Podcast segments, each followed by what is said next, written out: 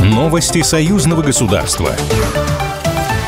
Беларусь и Россия в ближайшее время решат проблему равного доступа выпускаемой в двух странах техники к конкурсам. Об этом заявил посол Беларуси в России Дмитрий Крутой в Архангельске на переговорах с мэром города Дмитрием Моревым, сообщает Белта. По словам посла, на предстоящем заседании Высшего Госсовета Союзного государства планируется подписать соответствующий декрет.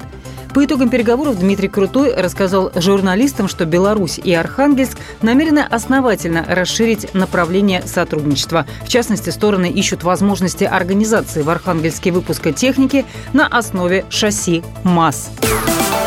Россия и Беларусь выступают с единых позиций по вопросам сохранения исторической памяти. Об этом заявил журналистам председатель Межведомственной комиссии по историческому просвещению при президенте России Владимир Мединский, передает Белта. Накануне Республиканский совет по исторической политике при администрации белорусского президента и Межведомственная комиссия по историческому просвещению при российском президенте подписали в Минске меморандум о взаимопонимании. Документ предусматривает создание совместной комиссии по истории и координацию усилий по защите исторической правды, сохранению памяти о совместной истории Беларуси и России, включая ее отражение в учебной литературе, а также в развитии просветительской, экспертной, консультационной и общественно значимой гуманитарной деятельности.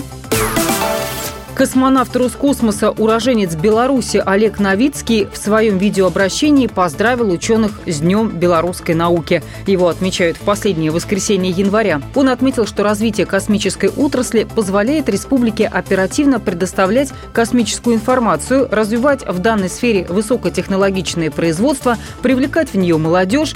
Также с Днем науки поздравили ученых белорусские и российские полярники.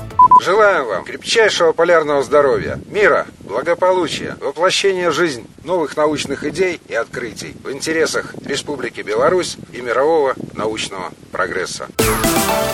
Союзном государстве появятся культурные столицы. Это решение будут обсуждать в первых числах февраля на заседании комиссии парламентского собрания по труду, социальной политике и здравоохранению в Нижнем Новгороде. В повестку также включены вопросы межрегионального сотрудничества на примере Нижегородской области, а также предложения по разработке новых мероприятий, в том числе союзного слета граждан старшего поколения «Мы за активное долголетие». Также будет представлена информация о подготовке к проведению фестиваля творчества и инвалидов. Вместе мы сможем больше в 2024 году.